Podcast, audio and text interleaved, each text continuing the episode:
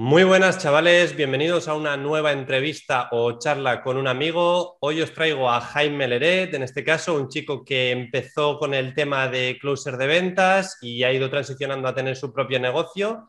Quiero tratar un poco temas como siempre de negocios, emprendimiento y en este caso de su expertise, tanto en closer de ventas como a lo que se dedica ahora. Y nada, voy a hacerle preguntas directamente y, dicho esto os presento ya a Jaime. ¿Qué tal, Jaime? Hola, Hitor, ¿qué tal? Bueno, antes que nada, un, placer por haberme invitado a, este espacio para hablar un poco de, lo que hago y de, negocios. Y nada, pues, pues si quieres me presento un poco, ¿no? Sí, sí, eso es. Te hago la primera pregunta que digo, se, se está adelantando ya. Primera pregunta sería, ¿quién es Jaime Leret? Haznos un pequeño un background, una, un pequeño resumen de quién eres. Pues mira, más que definirme de una forma profesional, eh, me definiría como una persona a la que le encanta emprender, sobre todo enfocado en el mundo de los negocios. Eh, me encanta mucho el hecho de, competir contra alguien, ¿no? intentar ganarte, eh, entender qué es lo que está haciendo la gente en ese momento y tratar de encontrar la tendencia o la forma de diferenciarme de los demás para ir destacando. ¿no? A mí siempre me ha apasionado mucho esto y a día de hoy cada vez me voy enamorando más de este mundillo y diría que, es que a día de hoy no puedo, no puedo vivir sin emprender, ¿sabes? O sea, hmm. es como que incluso tengo ocio y, no lo disfruto tanto o no aguanto tantas horas disfrutándolo como disfruto a lo mejor trabajando, eh, hablando con clientes, creciendo eh, como persona y como profesional dentro del emprendimiento. Hmm. Y bueno, también me definiría como un buen comunicador, ¿no? Ah, yo creo que se me da, se me da bastante bien vender, eh, también los números lo, lo dicen. Bueno, ha pasado la mosca por ahí que, se ha colado antes. Y nada, ese sería Jaime, un chaval con ganas de, vivir, de ser feliz y de, crecer profesionalmente y, como persona también. Me ha, gustado la, parte que has dicho, me ha molado lo de me mola emprender, me mola esa, competición de hacer negocios, vender y tal. Y, yo a veces lo noto también como tú. Estuve ayer hablando con mi tío que también hace negocios y con mi familiar, vamos, mi, tío de, de España y en una llamada telefónica y estábamos diciendo eso, es que mola, tío, no, nos mola vender tanto online como productos físicos, digitales, lo que sea.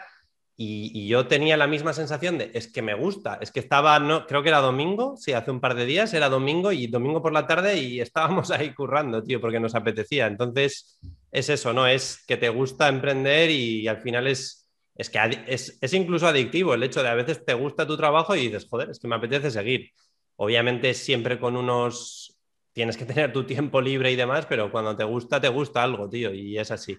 Sí, de hecho yo eh, pondría un, pequeño matiz y es que eh, esto es algo que entiendo, lo que voy a contar ahora. Es decir, hay muchas personas que me han dicho, oye, pero es que yo prefiero disfrutar la vida que estar tanto trabajando, ¿no? Y yo les digo, oye, pues a lo mejor tú disfrutas, no sé, pues a lo mejor salir a dar una vuelta al campo, salir con tus amigos de copas o de fiesta o lo que sea, pero yo eh, a la vez que tú disfrutas eso de esa forma, yo lo disfruto igual, pero trabajando en lo mío, porque no es... Lo malo es que está visto la palabra o la definición de trabajo como algo malo, ¿no? Entonces, cuando alguien disfruta con su trabajo, o sea, no es algo muy típico, ¿no? O sea, tú no hablas con la gente y te dices, oye, pues estoy disfrutando que flipas, esta semana he disfrutado que flipas con mi trabajo, echándole ocho horas. Mm. No, eso no, es lo normal. Entonces les choca cuando tú le dices eso, ¿no? Y te dicen, oye, yo prefiero disfrutar la vida. Pero bueno, cada uno tiene su patrón de lo que es disfrutar la vida, ¿no? Yo tampoco quiero aquí dármelas de que no me gusta estar sin hacer nada. O sea, yo me lo paso bien tirado en la playa una semana o, dos días eh, pues, sin hacer nada o una vuelta en el campo echando unos cubatas con mis amigos. Pero mm. eso no quita que luego vuelvo de los cubatas, el siguiente día te levantas y es que te apetece currar en algo porque te mola, ¿sabes? O sea, es así. Sí, es una mezcla de todo al final. Sí, y ya un poquito eh, adentrándonos en lo que te dedicas o cómo empezaste un poco en el mundillo, que sé que empezaste como closer de ventas, has comentado que se te da bien comunicar y vender. Entonces, em, ¿cómo definirías la profesión, el modelo de negocio de closer de ventas con el que tú te iniciaste hace unos años? Y bueno, coméntanos cómo empezaste con eso y de qué se trata y demás. Vale, pues si quieres explico un poco por qué se trata. Porque esto es bastante curioso y es algo que yo vi que, iba a acabar llegando. A ver, cada vez hay más, eh, más peso en las redes sociales, ¿no? La gente se conecta más fácilmente. Eh, pues hace 50 años tú no podías contactar con un empresario o alguien que esté consiguiendo muchas ventas y, tratar de conseguir eh, colaborar o trabajar con él, ¿no? Entonces, al final, pues van surgiendo nuevas tendencias gracias a Internet ¿no? y, a, la facilidad de conectar con personas. Hmm. Y entonces lo que yo vi, había gente que estaba creciendo mucho, pues la venta de infoproductos, estaba creciendo mucho, bueno, que ya, ya había antes, ¿no? Pero a lo mejor el colaborar eh, con otras empresas, yo que sé, doblarles la facturación mediante un servicio, que tú analizas su empresa hmm. en el punto en el que está y la ayudas a crecer, ¿no? Y eso hay mucha gente que es muy buena y, realiza consultorías o, todo tipo de, bueno, consultoría empresarial, ¿no? De ese tipo, para decir, oye, estáis fallando en esto, en esto y esto, y por eso vuestras ventas han crecido, han ido creciendo, pero se han estancado aquí, ¿no? Y entonces a lo mejor les ayudas, pues, a subir más. Bueno, me estoy enrollando. Todo este tipo de servicios existe, ¿vale? ¿Cuál es el problema? Que este tipo de servicios suelen ser bastante caros, ¿vale? Entonces, ¿en qué entra el closer de ventas? Esto no es la venta típica de a puerta fría vender un sofá. Hmm. Simplemente tú puedes ir, por ejemplo, pues por un ejemplo que todo el mundo entienda, alguien que venda un curso, ¿vale? De cómo vender por internet o, por ejemplo, o tú mismo de, Amazon, lo que sea, ¿vale? Y supongamos que es un ticket medio, o sea, el precio es entre 1.000, 5.000 y bueno, si nos vamos a Estados Unidos puede ser 10.000 o más porque ahí como que eh, está más visto, ¿no? Un producto de más Pues bueno, el closer básicamente eh, se centra en las personas interesadas en ese curso o en ese servicio Hmm. pero que todavía no han pagado, es decir, como que les falta algo para pagar, agendan una reunión con este closer y el closer está especializado en encontrar cuál es el problema que le falta o el problema por el cual aún no ha pagado o finalmente no compró ese curso o no pagó ese servicio. ¿Esto qué pasa? ¿Por qué es importante que entre el closer rápido en esa venta? Porque si tú una persona, imagínate una persona, ve por internet un anuncio, ¿no? Pues te podemos hacer doblar la facturación de tu empresa si cumple los requisitos, ¿no? Por ejemplo. Y entra un funnel con una serie de vídeos en las que le explica por qué esa empresa es buena para ayudar a esa otra empresa a eh, salir de ese, problema con su facturación, ¿no? Vale. Eh, pues básicamente, si a alguien le surge una duda y no compra y deja pasar los días, el interés de esa persona en contratar esos servicios se va a ir enfriando. Entonces, el closer tiene que entrar rápido. Es decir, ha entrado esta persona, se ha interesado, pero finalmente no ha comprado. Pero tiene la mm. opción a lo mejor de agendar una reunión o directamente el closer le contacta y cierra la venta. Ahí entonces, de ventas. como esa venta se iba a ir si no entraba el closer, es decir, no iba, no iba a estar, mm. y ese closer ha conseguido que a lo mejor eh, cierres un servicio de 5.000 euros, por ponerte un ejemplo, ¿vale? Servicio que no hubiese, no, no hubiese entrado ese dinero si el closer no hubiese estado, ¿vale? Pues el closer se lleva una buena comisión por ello, ¿vale? Entonces, yo en mi caso personal, ¿vale? Vi que en Estados Unidos, porque yo siempre me fijo mucho eh, lo que está funcionando afuera, ¿vale? Y lo que aún no ha llegado como, como tendencia a España, pero siempre me fijo en lo que puede llegar. Entonces yo conocí, bueno, conocí, vi por internet a, una persona, un emprendedor que se llama Dan Locke, y esta persona te enseñaba a cómo eh, contactar con emprendedores o empresarios que ofrezcan estos servicios que van de entre 1.000 a 5.000 euros o incluso más y eh, mostrarle que tú tienes esta habilidad para conseguir que ellos consigan más ventas con esos, esas personas interesadas que finalmente no compraron. Es decir, si ellos venden, pues ponerte un ejemplo, 50.000 euros al mes en sus servicios, hay mucha gente que podrían haber también cerrado en ventas y que no han conseguido cerrar. Pero cuando tú metes el closer, ves que ese closer está consiguiendo cerrarte muchas más ventas. Porque esas ventas que luego se enfrían y nadie, nadie hace contacto con ellas, el closer sí lo hace. Y entonces se encuentra el problema por el cual no ha pagado e intenta, pues obviamente, que, si es válido, eh, acceda y, y pague. Vale, ha quedado larga la definición, pero, Pero es eso, no sé, yo creo que un poco para que se aclare la gente al final, un closer de ventas es una persona que cierra la venta de un producto o servicio que has dicho tú, pues entre 1.000 y 5.000 euros, por ejemplo, podría ser un poco más, un poco menos, y se lleva una comisión por cerrar esa venta, ¿no? Entonces es una persona que me imagino necesita habilidades comunicativas, saber vender, etcétera. Pero al final es, el modelo de negocio se basa en que una persona cierra una venta y se lleva una comisión, ¿no? Sí, resumiéndolo, sí, sí, exacto. Para que entienda rápido la gente. Entonces, tú te iniciaste en ese modelo de negocio, o bueno, eh, siendo closer de ventas hace unos tres años, ¿no? Me comentaste. Voy con la siguiente pregunta. Entonces, siguiente pregunta, ¿qué recomendarías a una persona que quiere ser closer de ventas? ¿Cómo puede empezar o cómo te introduces en el mundillo o qué hay que hacer? Vale, pues esto es algo distinto a cuando yo empecé, ¿vale? Porque como te dije, esto en España, yo es que creo que fui de los primeros, eh, es que no mm. veía a nadie que lo estuviese haciendo. Entonces yo lo aprendí esta habilidad en inglés de venta y luego la pasé al español a mi manera y empecé a contactar emprendedores y uno de ellos confió en mí y empecé a trabajar con él, luego conseguí el segundo cliente y tal, tal, tal, tal, tal. ¿Qué pasa a día de hoy? Que no es lo mismo porque eh, yo conozco ahora bastantes emprendedores que están más o menos en el top, por así decirlo, ¿vale? Y les llega mucha gente eh, que les contrata por correo, o sea, muchos closers que han aprendido, porque ya salió una formación, hay una formación en España, hmm. y hay muchos closers que escriben constantemente a emprendedores eh, pues que, que, están bastante posicionados, ¿no? Vale.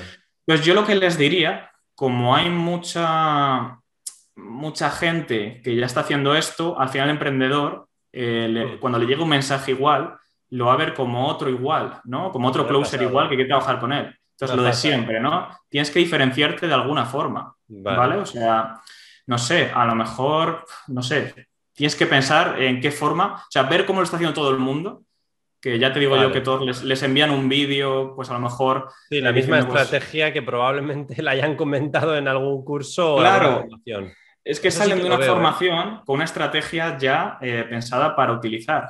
Pero mira, yo hablé con el closer de, Rafael Mayor, ¿vale? El, de, mm. el fundador de emprendedores.com. Sí. Y yo le pregunté, oye, tú que empezaste en 2020, o sea, que él hizo la formación en 2020 y ahí ya más o menos eh, había una demanda alta de closers, ¿no? ¿Cómo, cómo, destacaste? Pues él me comentó que fue a closers que ya tenían resultados y estaban posicionados y él mismo les pagaba dinero para que les meta en su equipo o para que les enseñen estrategias. Y poco a poco, mediante pagar a esta gente, fue consiguiendo escalar en cuanto a contactos, pues esos contactos le presentaron otros contactos.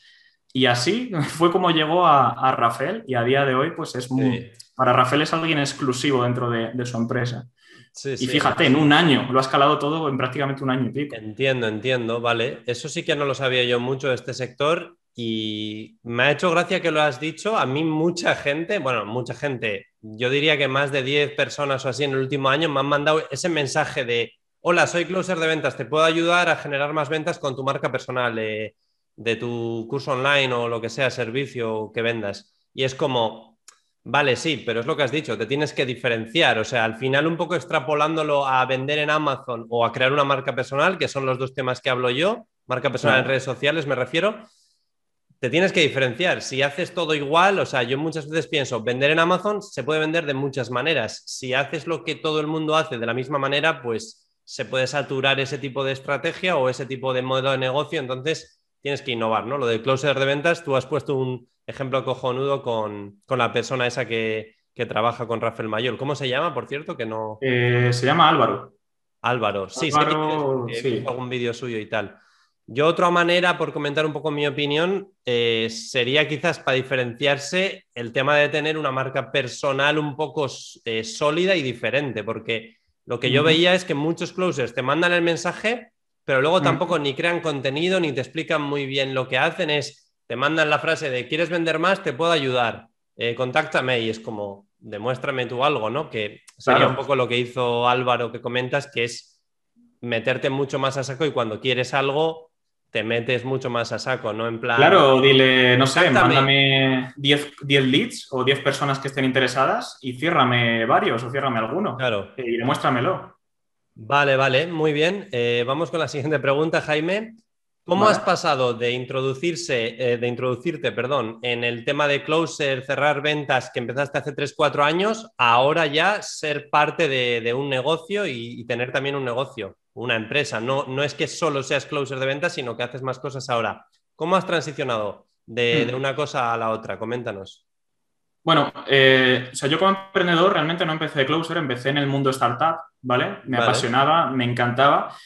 Y bueno, poco a poco vi que necesitaba pasta para, para montar algo así, porque al final era, era muy costoso el coste por, por usuario y, y, todo, y todo el rollo. Y entonces, pues bueno, lo de Closer fue lo que me permitió ir generando un capital, ¿no? Ir pudiendo tener una habilidad eh, con la que yo iba pues consiguiendo un buen capital para luego a lo mejor pivotarlo a un negocio que era mi pasión.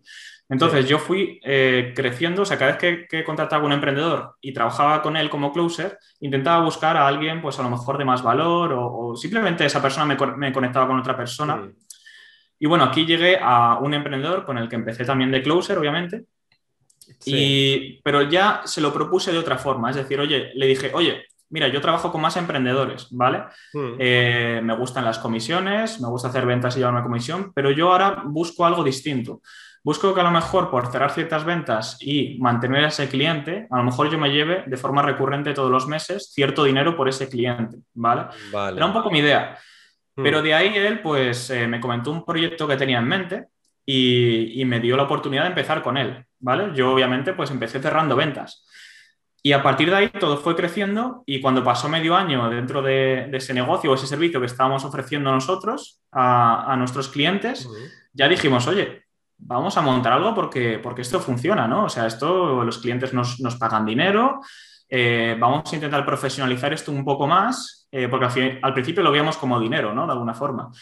Pero luego lo vimos ya como negocio, como, oye, aquí hay un, nicho de mercado o una oportunidad en el mercado que, no se está haciendo y que nosotros estamos dando un buen servicio. Entonces, a partir de ahí empezamos a escalar eh, pues ese negocio, ¿no? Y, a día de hoy, pues cada vez lo tenemos más, más profesional y estamos creciendo, creciendo mucho más. Así que a día de hoy sí que sigo cerrando ventas, pero mm. eh, únicamente lo hago para el negocio que estoy desarrollando y a la vez estoy aprendiendo muchísimo, porque a mí los negocios me apasionan, como he dicho al principio. Entonces estoy aprendiendo mucho eh, a cómo tratar a los clientes, ya no solo cerrar la venta, cómo ofrecer nuevas vías eh, de negocio, eh, cómo escalar el negocio, hmm. no sé, también sobre las finanzas. no sé, estoy aprendiendo pues muchísimas cosas, que es todo lo que engloba a, a un negocio, ¿no? Vale, vale, me, me, ha molado esa parte de, yo creo, para la gente se quede un poco con ideas en la cabeza es, el ser closer de ventas y cerrar ventas es como una profesión o un modelo de negocio online, pues como si vendes en Amazon o vendes en Shopify o, tienes un canal de YouTube, es por así decirlo, un modelo de negocio que te da dinero, pero em, en el caso de Jaime ha aprovechado esa habilidad, esa habilidad que, obtuvo hace ya unos años con su pasión de que le mola también todo lo que engloba el montar una empresa, no solo cerrar la venta con el cliente, sino atender al cliente, eh, llevar la empresa, finanzas que has dicho, gestionar el, día a día del cliente también de manera mensual recurrente. Entonces, ha aprovechado eso también para ya em, tener un negocio y, dar pasos más, por así decirlo, un poco más avanzados. Pero se podría solo también vivir de ser closer de ventas y ganar tus comisiones, ¿no? Eso es lo que tengo entendido, que hay gente que es closer de ventas y ya está. Pero luego... pero me parece interesante, aquí quiero comentar también que es una cosa que yo creo que lo has comentado tú un poco, parece que cerrar ventas es malo o ser vendedor o ganar comisiones o tal. Yo creo que el tema de las ventas, cerrar ventas, no sé si de manera closer o de otra manera, es un concepto muy importante en el emprendimiento. Y yo creo que si, si intentas como eh, evitarlo, porque hay como muchos emprendedores o gente, no sé si son emprendedores que quieren montar negocios online, pero no les mola vender. No, yo no quiero vender ni por teléfono, ni por email, ni por Zoom, ni, ni por WhatsApp Business. Es como, tío, eh, la venta es el principal motor de un negocio. Si no hay ventas, no, el negocio se muere. Entonces, el que tú hayas dicho que has aprovechado el, aprender el closer de ventas, esa habilidad, para luego además meterte en un negocio, es que es, es redondo, tío, porque es ya una persona que sabe vender, ahora empieza a aprender también de cómo gestionar una, una empresa, etcétera, y me parece que es una buena proyección la que estás teniendo, de hecho. Claro, además, yo no solo he aprendido a, vender, sino también a, mostrarme con valor. O sea, yo siempre lo cuento esta historia. Eh, me acuerdo una vez que, tuve una reunión con una persona, bueno, no voy a decir el nombre, pero, pero que, es bastante importante, que asesora empresas que se han vendido por millones. Yo estaba nervioso, pero dije, bueno, esto es una oportunidad, lo voy a intentar al máximo. Es una venta más, ¿no? Claro, eh, eso fue en mis inicios, o sea, por eso estaba tan nervioso. Y fíjate que fue curioso que yo apenas hablé de mí, eh, enfoqué la conversación de la llamada a preguntarle cosas sobre él, sobre su negocio. Y al preguntarle estas cosas, eh, esta persona empezó a hablar mucho sobre él y sobre su negocio, ¿no? ¿Esto qué genera? Cuando alguien habla mucho sobre él y sobre su negocio y la otra persona pues está interesada, eh, a esa persona no solo la generas confianza, sino que está hablando de cosas buenas de él y de su negocio y parece y da la sensación inconscientemente de que te está tratando de convencer de que él es bueno, ¿vale?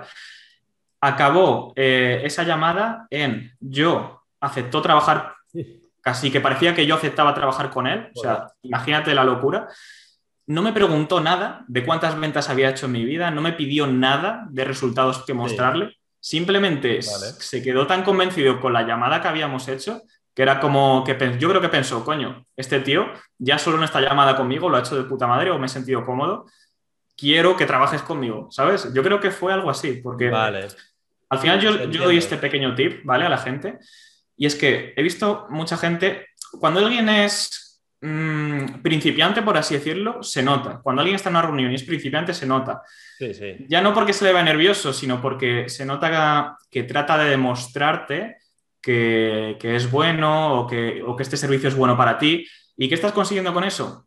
Decirle a la otra persona que tú ya tienes el sí por delante, ¿sabes? Es decir, tú tienes que ir a la reunión, aunque sea el otro el que te va a pagar, tienes que ir a la reunión a ver si es un buen trato para ambos.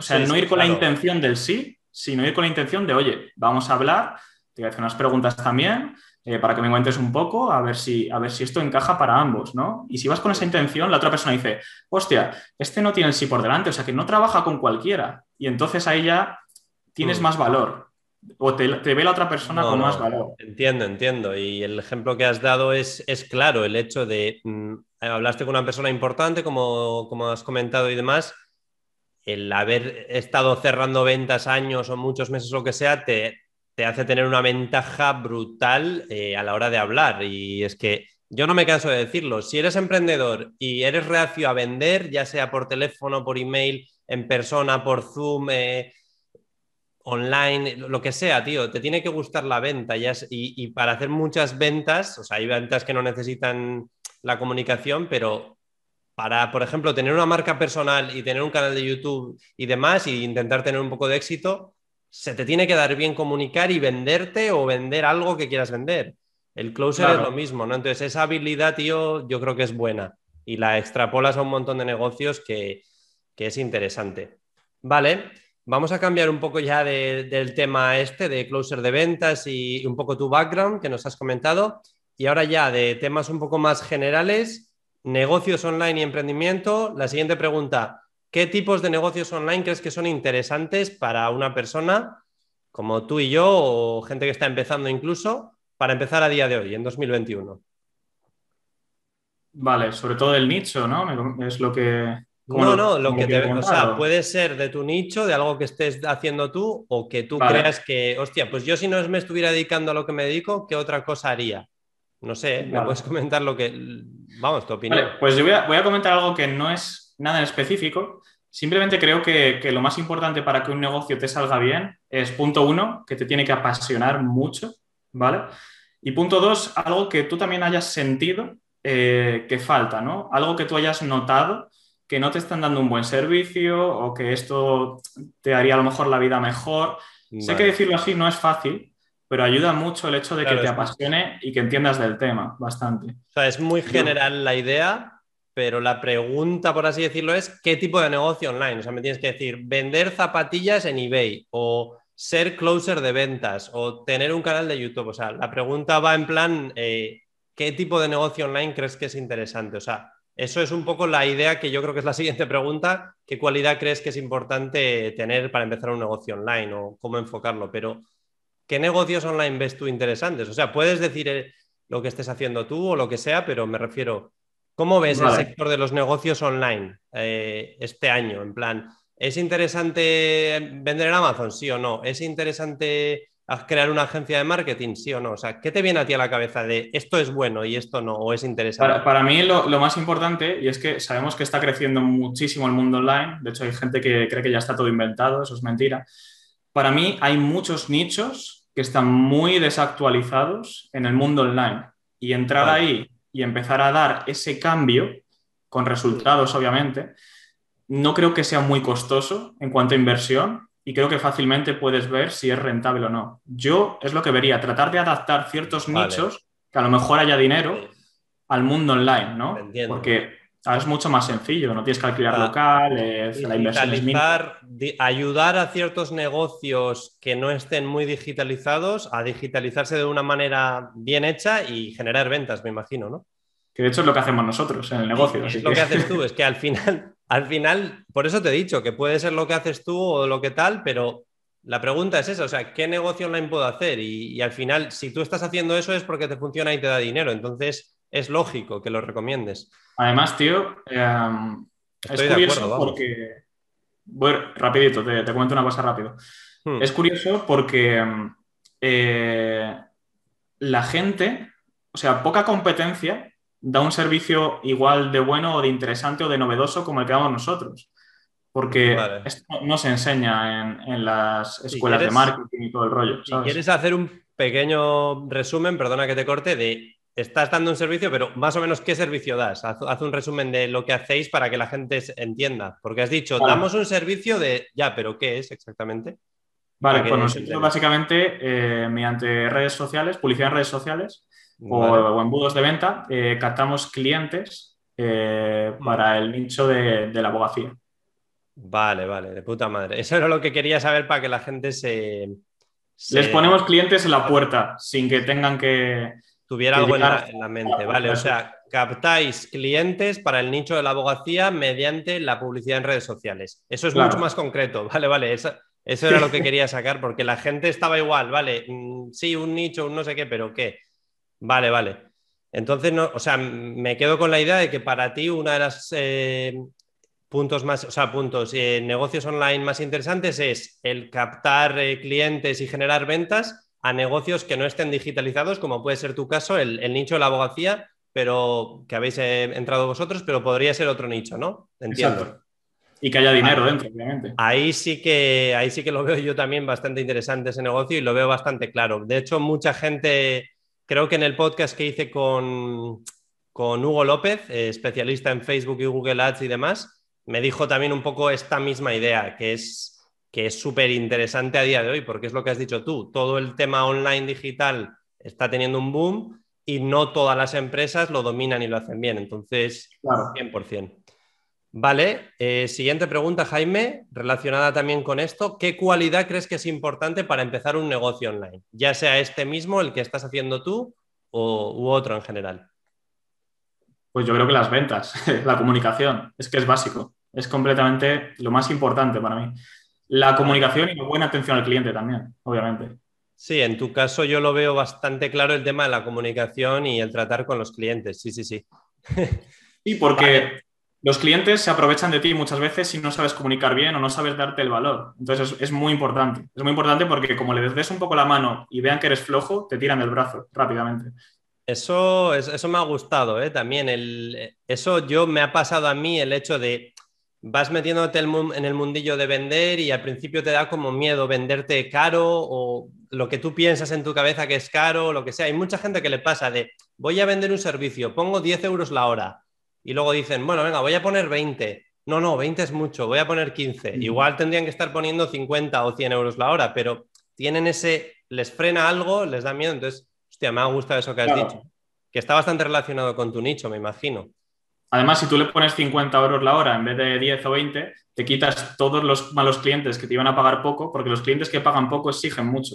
Y tienes que encontrar los clientes buenos que pagan mucho y te ponen pocos problemas para que tú puedas escalar a más clientes buenos.